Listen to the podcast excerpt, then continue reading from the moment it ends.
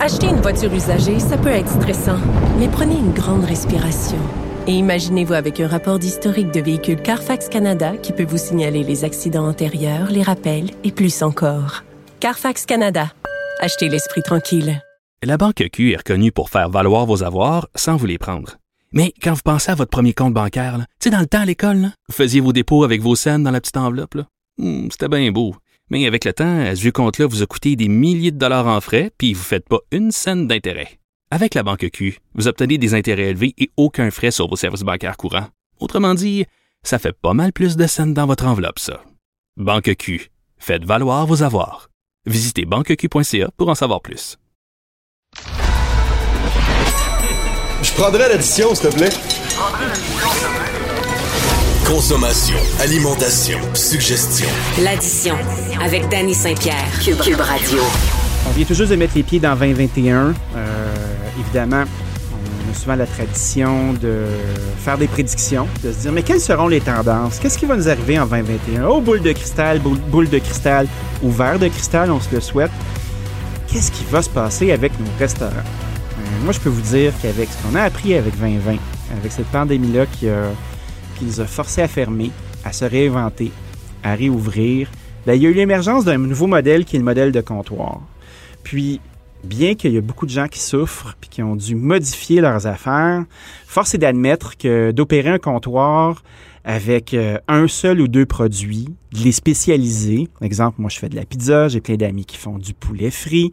Euh, ça prend beaucoup moins de monde, ça prend beaucoup moins de mains, euh, ça fait de bien meilleures payes pour nos employés, les marges sont fichtrement plus intéressantes. Ma prédiction pour 2021, c'est le plus grand clivage entre le comptoir et le restaurant dit haut de gamme. Donc, probablement l'effritement du modèle du bistrot Mom and Pops. Vous savez, au Québec, depuis une vingtaine d'années, on a vraiment bien démocratisé la restauration. Tout le monde veut aller au restaurant, on aime ça, visiter les petits restos de quartier, mais ça crée une densité d'opérations où il y a tellement de monde qui veulent le faire, euh, puis il y a tellement de monde qui se battent pour être la nouveauté, que nos restaurants sont devenus jetables, sont devenus disposables. Donc, je pense qu'avec ce qu'on a appris de 2020, avec le fait qu'on se soit fait fermer, cette espèce de grand reset, qui est un mot euh, complotiste à la mode que auquel j'adhère pas, mais que je trouve intéressant quand même, cette espèce de bouton, on repart la patente, on, reboot le routeur. Ben, ça va nous permettre euh, de prendre conscience de qu'est-ce que ça veut dire de mettre autant de personnel au service euh, d'une moyenne par tête qui est somme toute assez basse. Quand on va manger au restaurant, évidemment, ça prend un loyer, ça prend euh, un permis d'opération, ça prend des tables et des chaises, ça prend des serveurs, ça prend des cuisiniers. Il faut que ce soit beau, il faut que ce soit propre, il faut que ce soit le fun. Là, depuis presque un an, on a les chaises euh, empaquetées dans un coin en tapon. On a des comptoirs qu'on s'est fait avec nos tables. On a du plexiglas partout.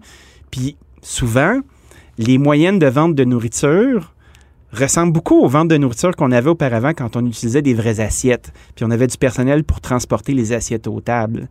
Je pense que nos clients sont habitués à vivre une certaine forme de restauration euh, un peu plus dégarnie, un peu plus rough. Et je crois que ça, ça va rester.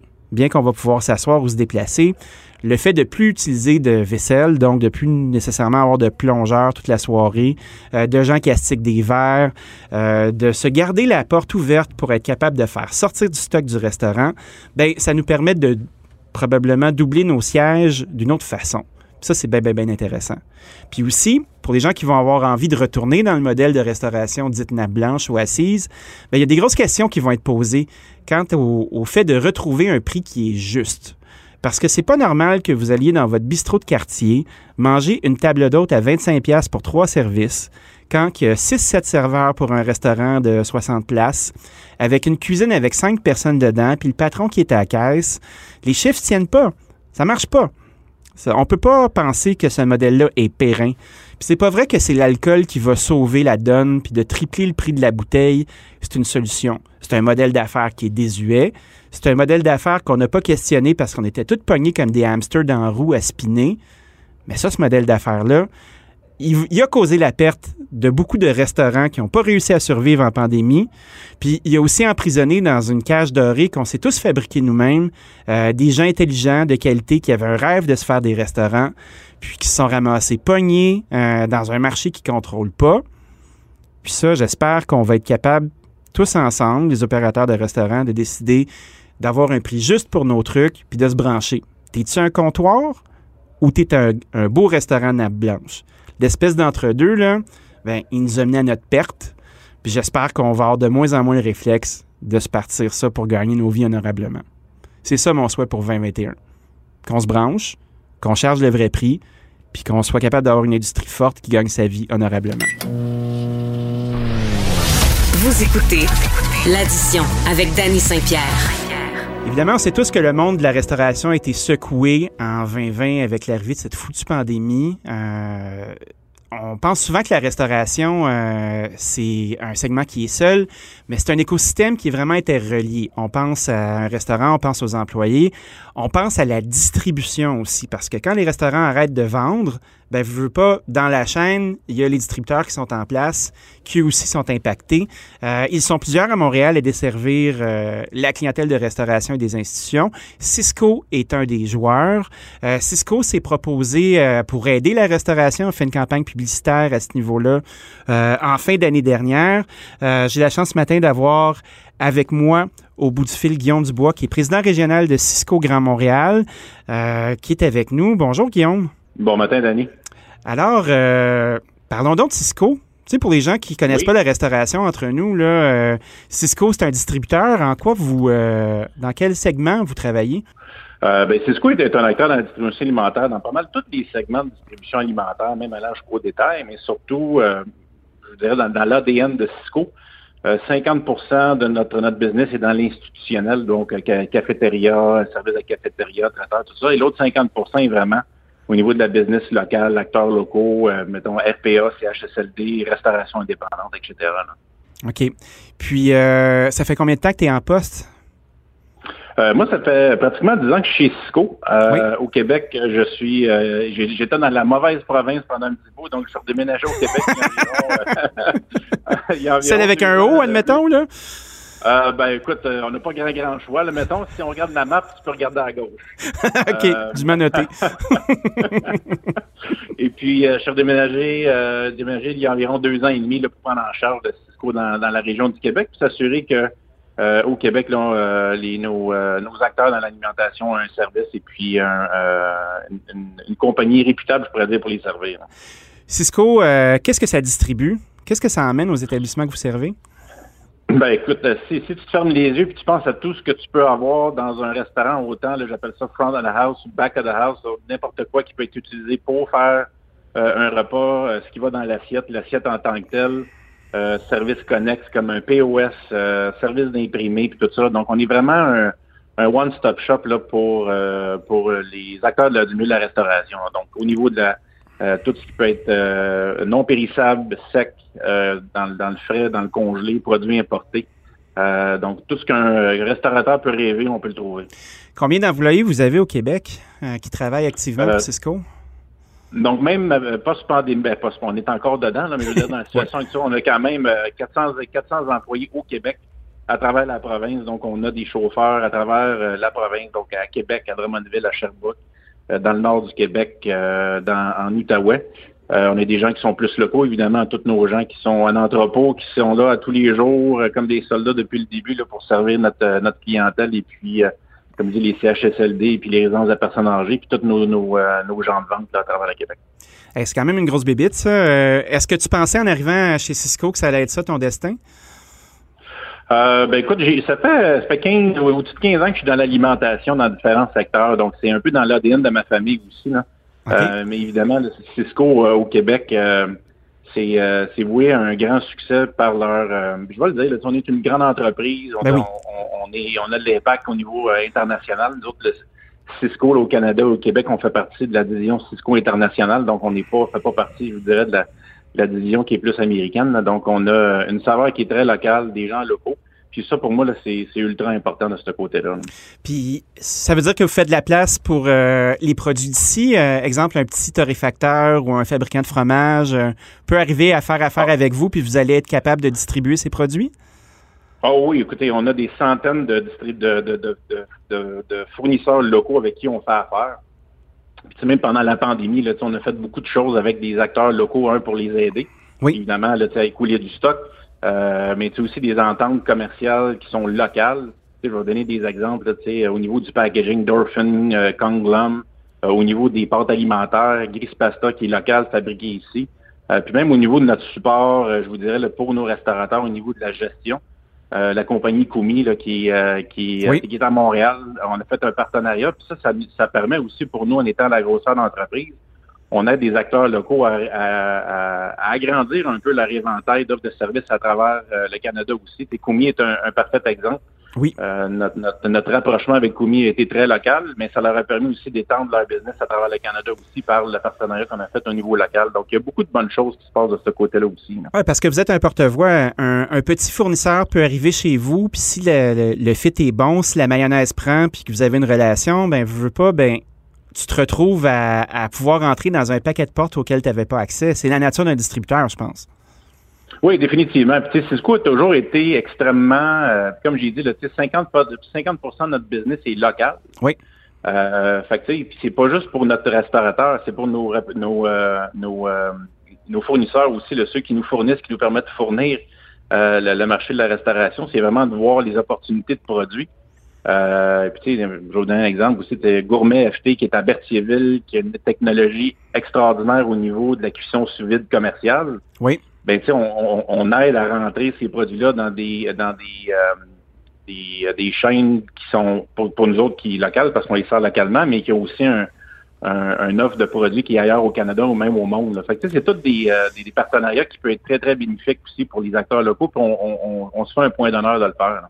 Parce que un représentant, pour les gens qui ne savent pas la maison, euh, c'est une relation qui est très, euh, qui est très personnelle. un bon représentant va connaître ta business, il va savoir comment tu travailles, il va connaître ton menu, il va écouter euh, les endroits où tu as besoin d'aide, ça devient un conseiller, ça devient quelqu'un qui peut t'arriver avec des solutions d'affaires, puis faire bouger ta business. Moi, je pense que ça, quand tu réussis à faire ça en étant un bon rep, ben, tu as du succès à la fois avec tes producteurs puis à la fois avec tes clients. Non, définitivement. C'est pour ça que le, le, le titre de, de nos euh, de nos représentants, on les appelle consultants en services alimentaires. c'est bon, ça. Euh, parce qu'ils sont là pour aider les opérateurs de restaurants ou d'institutions à se concentrer sur ce qu'ils sont bons à faire, c'est-à-dire servir leurs clients. Nous autres, dans le, je dirais, là, on est les, les backdoor person, on est là pour travailler en arrière pour les aider, supporter, aller chercher les meilleurs produits avec la meilleure fraîcheur, avec la, la, la, la plus grande, je dirais, euh, le plus grand standard de, de, salubrité alimentaire parce que c'est important aussi. Hein. Ben oui. Je pense qu'il y a des histoires d'horreur, surtout dans la, dans, la grande région de Montréal, au niveau des gens qui se font livrer dans des U-Haul de, de, la poitrine, tout ça. C'est vraiment pour ça, nous autres, on est là pour s'assurer de, de la, du bien-être et de la santé euh, financière et de la performance de notre client, parce que c'est ça qui est important. Si les autres sont là de se concentrer sur leur clientèle, ben nous autres, ça va nous faire plaisir de continuer à les servir puis s'assurer que on a des produits qui sont locaux, des produits internationaux, puis aussi, tu sais, puis c'est encore plus important aujourd'hui, là, le coût par portion, là, être capable d'aider à, à, 1000 à travers nos consultants en, en service alimentaire, notre clientèle. Parce qu'il faut savoir aussi qu'un chef, là, bien souvent, c'est quelqu'un qui était bon en cuisine, mais c'était pas nécessairement un gestionnaire. Puis des fois, le principe de Peter s'applique, là, qui, euh, qui fait Je vais prendre euh, je vais je vais prendre je vais te faire monter dans l'organisation pour quelque chose qui est vraiment pas ta compétence, juste parce que tu étais bon pour faire quelque chose. Puis c'est pas nécessairement le cas. Fait que tu sais, tu avoir du monde qui sont créatifs, qui sont inventifs, qui font des beaux plats. Mais si t'es pas capable d'être rentable, tu seras pas une business puis tu vas mourir. Fait que ce que j'entends, moi j'aime beaucoup ça. Quand, euh, quand vous avez fait votre campagne, là, vous avez acheté des panneaux, on a vu des acteurs locaux, je pense à Fabrizio, euh, la gang de la Bottega, puis euh, Adèle aussi. Euh, vous disiez que vous étiez en place pour aider les restaurateurs, mais j'ai jamais vraiment pigé qu'est-ce que ça voulait dire? C'était quoi cette campagne-là? Ben, écoutez, il y a un, évidemment, il y a un, côté, le, côté lancer un message à, la province que non seulement, on, on est dans la business, mais on est là pour la business de la restauration. Ça, pour nous autres, c'était très important parce que souvent, les gens vont parler d'une campagne marketing, dire OK, c'est juste pour aller chercher, euh, mettons, quelque chose de différent ou des nouveaux, des nouveaux revenus, tout ça. Mais pour nous autres, c'était vraiment pour supporter la clientèle ou future clientèle qui ont de la misère à passer au travail. Puis ça, c'est très important. On a fait bien des choses. On a fait, on a donné 20 000 euh, euh, 20 000 ben, containers des, pour faire du, du take-out. Parce que les gens, là, pendant, pendant le début de la pandémie, là, t'as des, as des restaurateurs qui n'ont jamais fait de take-out ou presque, qui, que, je veux dire, ça représentait une infime partie de leur business. Ils n'avaient jamais fait de, de, livraison ou faire affaire avec un, un third party de livraison. Oui. Fait que c'est des gens qui, qui, qui, qui, sont du jour au lendemain étaient démunis face à ça. On les a aidés, on leur a donné des, des échantillons, on leur a donné euh, des gratuités là-dessus, on leur a aidé à spinner leur menu aussi. Parce que là, tout d'un coup, je veux dire, un, restaurant qui, euh, qui son, son, plus gros euh, item, c'est du ribeye 16 onces. Pas sûr que c'est très populaire en take-out ou bien en livraison. Ben non, c'est une grosse transition. Puis le prix, euh, le prix des contenants aussi, là, il y a un paquet de monde qui ont fait un crise de saut, là. Tu sais, quand tu te retrouves à, devoir tout packager tes affaires, c'est pas une sinecure, là. Non, non, puis tu sais, en plus, il y a, puis ça, ça paraît niaiseux, là, mais tu sais, il y a une question de qualité dans le packaging. Tout à fait. Je vais donner un exemple du travail qu'on a fait avec des clients puis on arrive avec des produits, puis le client dit ah, c'est bien trop cher, mais c'est pourquoi c'est trop cher? Puis là, on fait une observation des gens en cuisine, puis parce que ça va être take puis la qualité du produit n'est pas là, ils sont obligés de mettre trois plans en aluminium puis quatre couvercles pour s'assurer que ça s'effoire pas tout, mais au bout de la ligne, on est capable de leur conseiller. Ben c'est vrai. Ben oui. Quand tu commences à stacker des plats, puis les, les plats de, sont de mauvaise qualité, ben t'en mets plus, ça te coûte plus, puis au bout de la ligne, ça te coûte 500 pièces de plus en packaging par semaine parce que tu n'as pas le bon produit qui répond au poids. Tu sais, si, si tu mets un peu de riz dans un plat en aluminium ou tu mets quelque chose qui est en sauce, qui est pesant, c'est différent. Fait que, il y a différents grades de qualité. Fait que c'est toutes des choses qu'on a faites dans, ces moments-là. Puis aussi, il y a des clients qu'on a, ça fait 20, 25 ans, avec qui ils ont été extrêmement solides financièrement. Ils ont eu du succès, ça a été des partenaires. On peut pas les laisser tomber demain matin parce que tout d'un coup, euh, ils, euh, ils, ont plus de business. Tu sais, je prends des salles de réception, là. Ben oui. Il y a du monde qui vont continuer à se marier. Des parties de Noël, ça va revenir, tout ça. Mais ces gens-là, en ce moment, dans leur carnet de commandes, ils ont zéro. Mais dans six mois, puis dans neuf mois, quand ça va repartir, on a une relation pendant 20 ans. Puis en ce moment, on voit qu'évidemment, il y a, d'autres secteurs qui souffrent beaucoup, puis des entreprises, évidemment, parce que c'est leur survie à eux aussi. Mais nous autres, dans notre dans notre position, on dit, gars, on va t'aider, on va passer au travers ensemble ils doivent de l'argent à gauche par à droite. On est très patient là-dessus. On dit, écoute, comment tu te places dans les 4-5 prochaines années? Euh, puis ça, tu sais, pour nous autres, c'est important de s'investir en partenariat. partenariat, ça veut dire que s'ils sont, ils souffrent, on est prêt à souffrir avec eux autres. on est capable de les supporter financièrement de ce côté-là. Fait que ça veut dire, Guillaume, qu'un client que tu as depuis une couple d'années, puis tu trustes, tu vas être capable de le financer en attendant qu'il sorte la tête de l'eau. Définitivement. Puis, tu sais, je veux dire, évidemment, je veux pas nommer des noms parce que je veux pas non, non, non, non, des clients qui, qui, nous doivent dans les, euh, dans par exemple, dans les, dans les, dans les six chiffres. Oui.